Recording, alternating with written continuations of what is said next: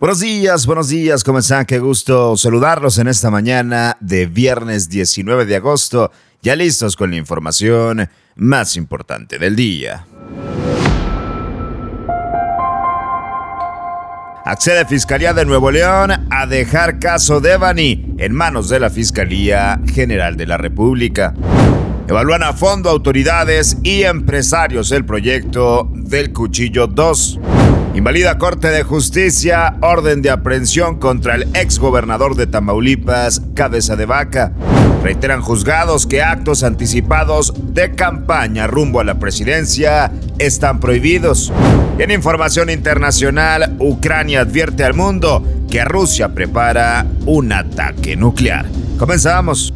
Qué gusto saludarte en esta mañana de viernes. Se llegó el fin de semana a disfrutarlo como se debe, pero antes la información más importante, la más relevante de Monterrey, México y el mundo en menos de 10 minutos. Arrancamos con temas locales porque sigue la situación, la investigación. Todavía no tenemos una conclusión real alrededor del caso de Evany. Hay muchas cosas por resolver y es momento también de avanzar en ese sentido. Por ello, que la Fiscalía General de Justicia de Nuevo León ha accedido a realizar el trámite correspondiente para entregar el caso de investigación de Devani Escobar a la Fiscalía General de la República.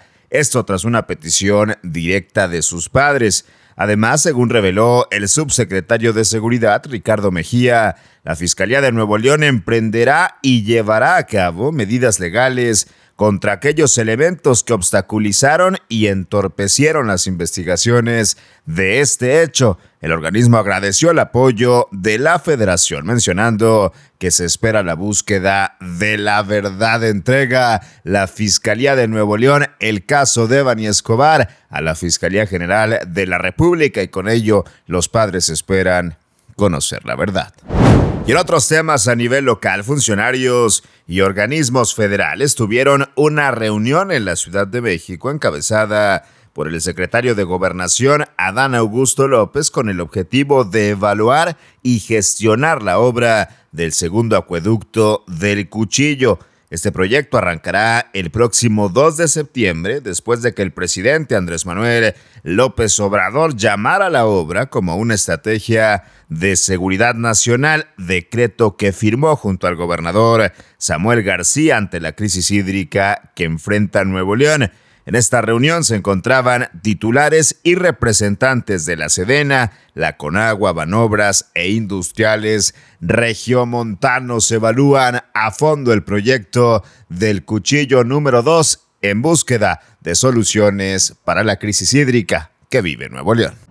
Vámonos con información nacional porque invalida Corte de Justicia la orden de aprehensión contra el ex gobernador de Tamaulipas, Francisco García Cabeza de Vaca. Así lo informaron en una denuncia a los funcionarios responsables de buscar vincularlo a una orden de aprehensión. Esto luego de que la propia Suprema Corte de la Nación invalidara esta petición.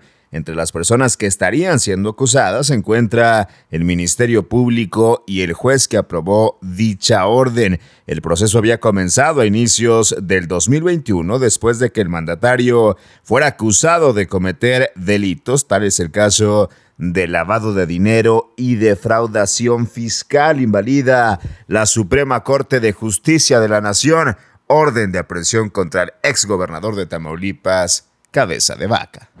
Y los que andan bastante movidos son las llamadas corcholatas, ya no solo las de Morena que las hemos mencionado reiteradamente, sino de varios partidos, de varios prospectos que buscarán la sucesión presidencial en el 2024.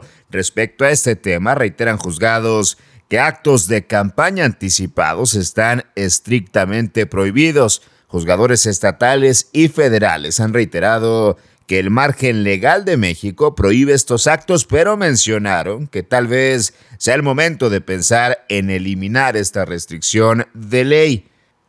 Advirtieron que este tipo de actos han sido realizados muy frecuentemente en este momento y con anterioridad, incluso por contendientes a la presidencia de México, y que es muy extraño que reciban una sanción correspondiente. Actos anticipados de campaña están prohibidos, pero ya piensan incluso en eliminar esa restricción.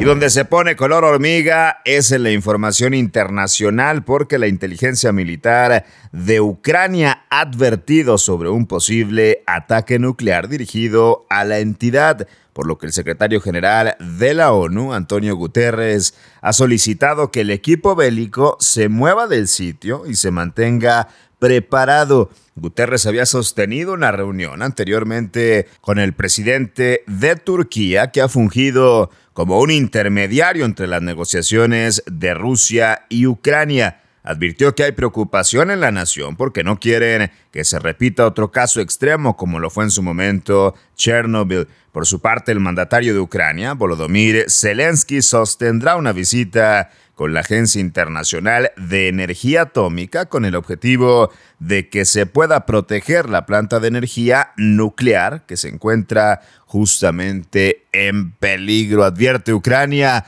un posible ataque nuclear proveniente de Rusia.